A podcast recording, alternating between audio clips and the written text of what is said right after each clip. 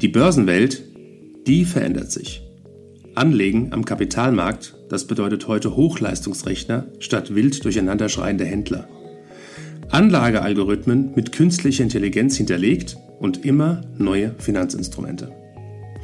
Mit dem Plutos Finanz Podcast wollen wir diese und viele weitere Finanzthemen aufgreifen und mehr Licht ins Dunkle bringen. Wir sind seit über 25 Jahren als unabhängiger Vermögensverwalter der vertrauensvolle Partner unserer Mandanten in allen Vermögensfragen und gehen hier ganz individuell auf ihre persönlichen Wünsche und Bedürfnisse ein. Wir freuen uns darauf, Sie als unseren Zuhörer zu haben und lassen Sie uns somit loslegen. Hallo und herzlich willkommen zum Plutos Finanz Podcast. Ich darf heute einen besonderen Gast das erste Mal bei uns im Podcast begrüßen, unseren Finanzierungsspezialist Christoph Stadler. Hallo, Herr Stadler. Hi. Das heutige Thema des Podcasts ist es, dass Herr Stadler sich einmal bei Ihnen vorstellen wird und im Anschluss sprechen wir über die aktuelle Marktsituation und einen potenziellen Ausblick. Ich würde an der Stelle das Wort zu Ihnen geben, Herr Stadler, und beginnen mit der Frage, wer sind Sie? Vielen Dank äh, erstmal, dass ich überhaupt da sein darf und mich ein bisschen vorstellen kann. Ja, mein Name ist Christoph Stadler, ich bin 33 Jahre alt, ähm, komme eigentlich schon immer so ein bisschen aus der Immobilienbranche, habe damals Abitur gemacht, danach meine Ausbildung zum Immobilienkaufmann, ähm, habe verschiedene Stationen bei Immobilienmaklern durch, von Privatimmobilien über Gewerbeimmobilien bis hin zu einer Hausverwaltung mir alles mal angeschaut. Bin dann, wie es oftmals so ist, im Arbeitsmarkt ähm, über persönliche Kontakte und Zufälle in die Immobilienbranche speziell den Finanzierungsmarkt gekommen. War jetzt acht Jahre lang selbstständig als Finanzierungsmakler und habe dann so ein bisschen ja auch eine neue Herausforderung gesucht, mal einen neuen Arbeitgeber gesucht und bin dann auch aufgrund mit Sicherheit so ein bisschen der Krise ähm, jetzt zur Vermögensverwaltung gekommen. Bin hier als Finanzierungsvermittler, Finanzierungsberater angestellt und kümmere mich eben mit meinen Kunden ja, um die passende Finanzierung, sprich wir suchen für sie das Passende auf dem Markt mit den für sie passenden oder besten Zinssätzen besser gesagt, betreuen sie da rundum, was die Finanzierung angeht, sprich vom ersten Gespräch über die Suche, über den Abschluss bis hin zur Auszahlung, Sondertilgung bleiben und sind wir komplett die Ansprechpartner und gucken, dass wir im Endeffekt ein Leben lang in der passenden Finanzierung betreuen können. Kommen wir zu der Marktsituation. Wie würden Sie denn die aktuelle Marktsituation einschätzen, beziehungsweise spiegeln Sie doch gerne mal Ihre Ansicht zum ja. Markt?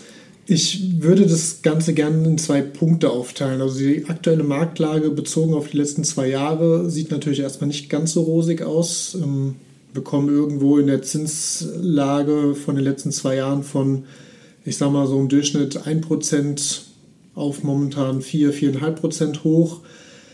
Ähm, das sieht für viele natürlich nicht so schön aus, wenn man das aber dann wieder auf diesen Punkt von vor 20 Jahren mal bezieht oder den Durchschnitt der letzten 20, 30 Jahre nimmt, ähm, sind wir da in einem sehr guten Mittel. Sprich, in den 90ern, Anfang der 2000er waren wir bei Zinssätzen, die irgendwo bei 8, 9 Prozent lagen die dann runtergegangen sind Anfang der 2000er auf 4,5, 5 Prozent so um den Dreh. Ähm, und dann, ich sag mal, nach dieser ganzen Krise, die 2008, 2009 war, ähm, dann sage ich mal, seit den Jahren 2013, 2014 sehr stark gesunken ist. Die Preise auf der anderen Seite immer wieder höher gegangen. Ähm, von daher es war vielleicht so ein bisschen abzusehen, dass das sich irgendwann mal ändern wird. Wann und wo, konnte keiner genau sagen.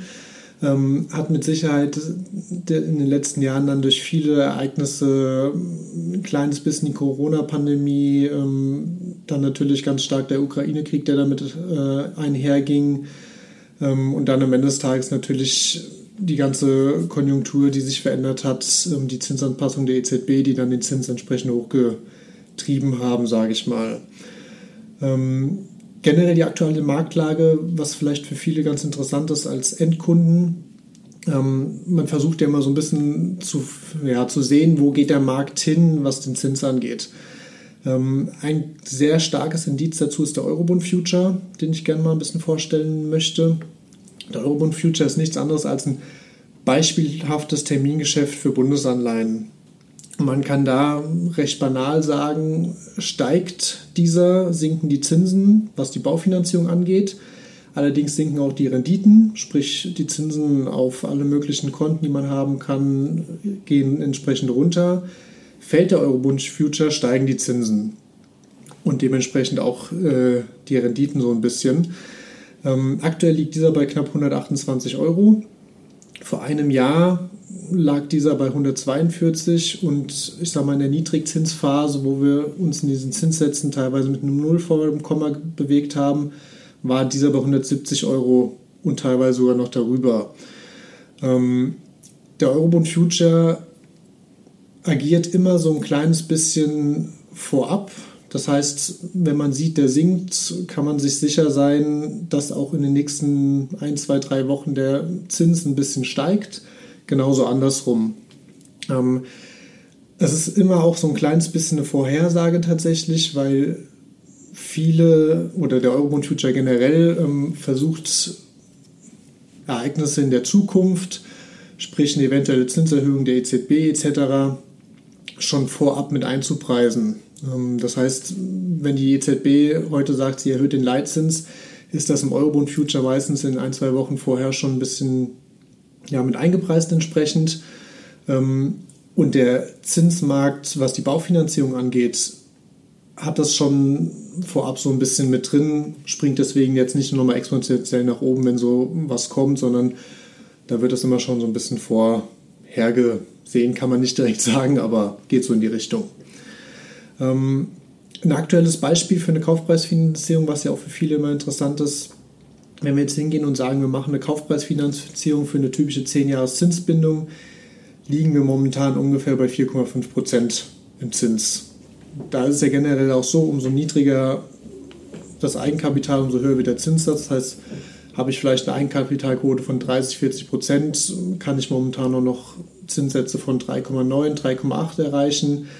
Ähm, die meisten liegen aber momentan, wie gesagt, zwischen diesen 4 und 5 Prozent ganz grob.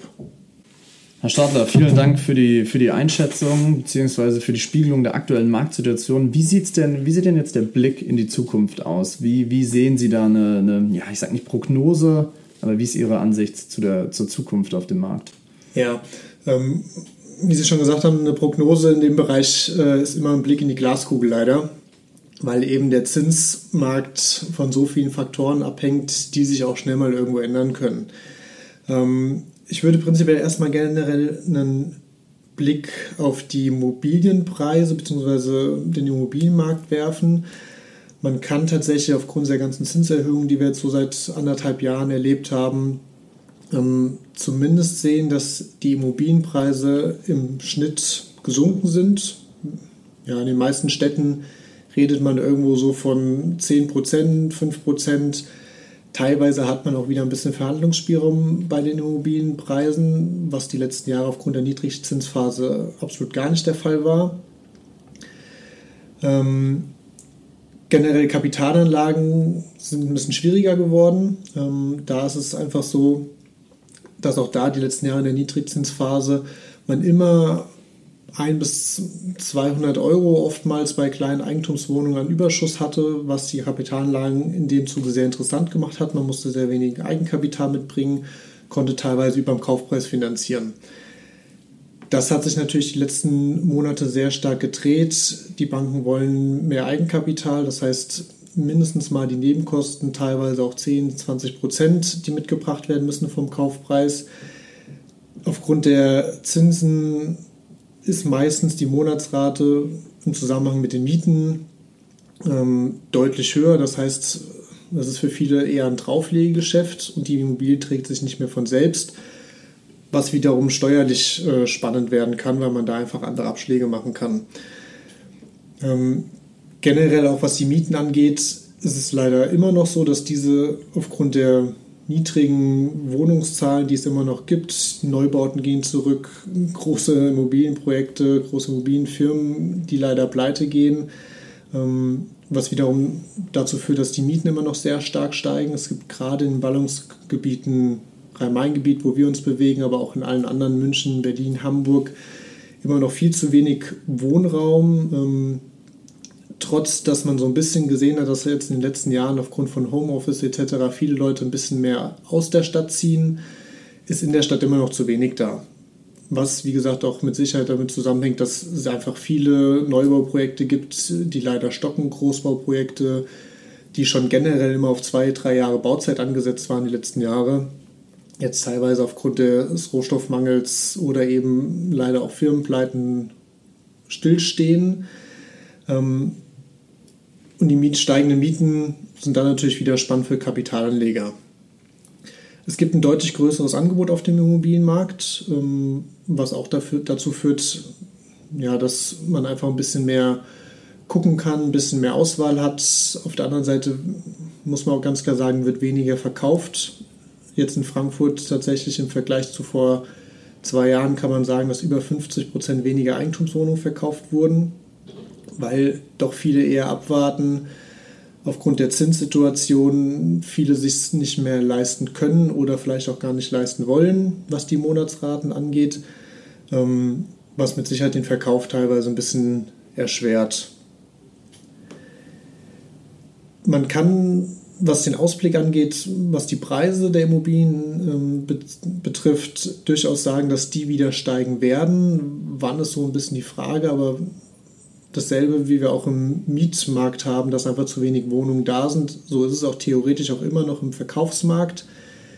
Ähm, der Grund, warum mehr Immobilien auf dem Markt sind und weniger verkauft werden, sind mit Sicherheit einfach nur die Zinsen, die ja, Aussichten, dass viele einfach momentan noch Angst haben zu gucken, was machen wir, wo geht's hin, was passiert. Ähm, das heißt, spätestens wenn die Zinsen wieder ein kleines bisschen sinken, werden auch die Preise wieder mit Sicherheit anziehen und der Markt sich wieder ein bisschen verknappen.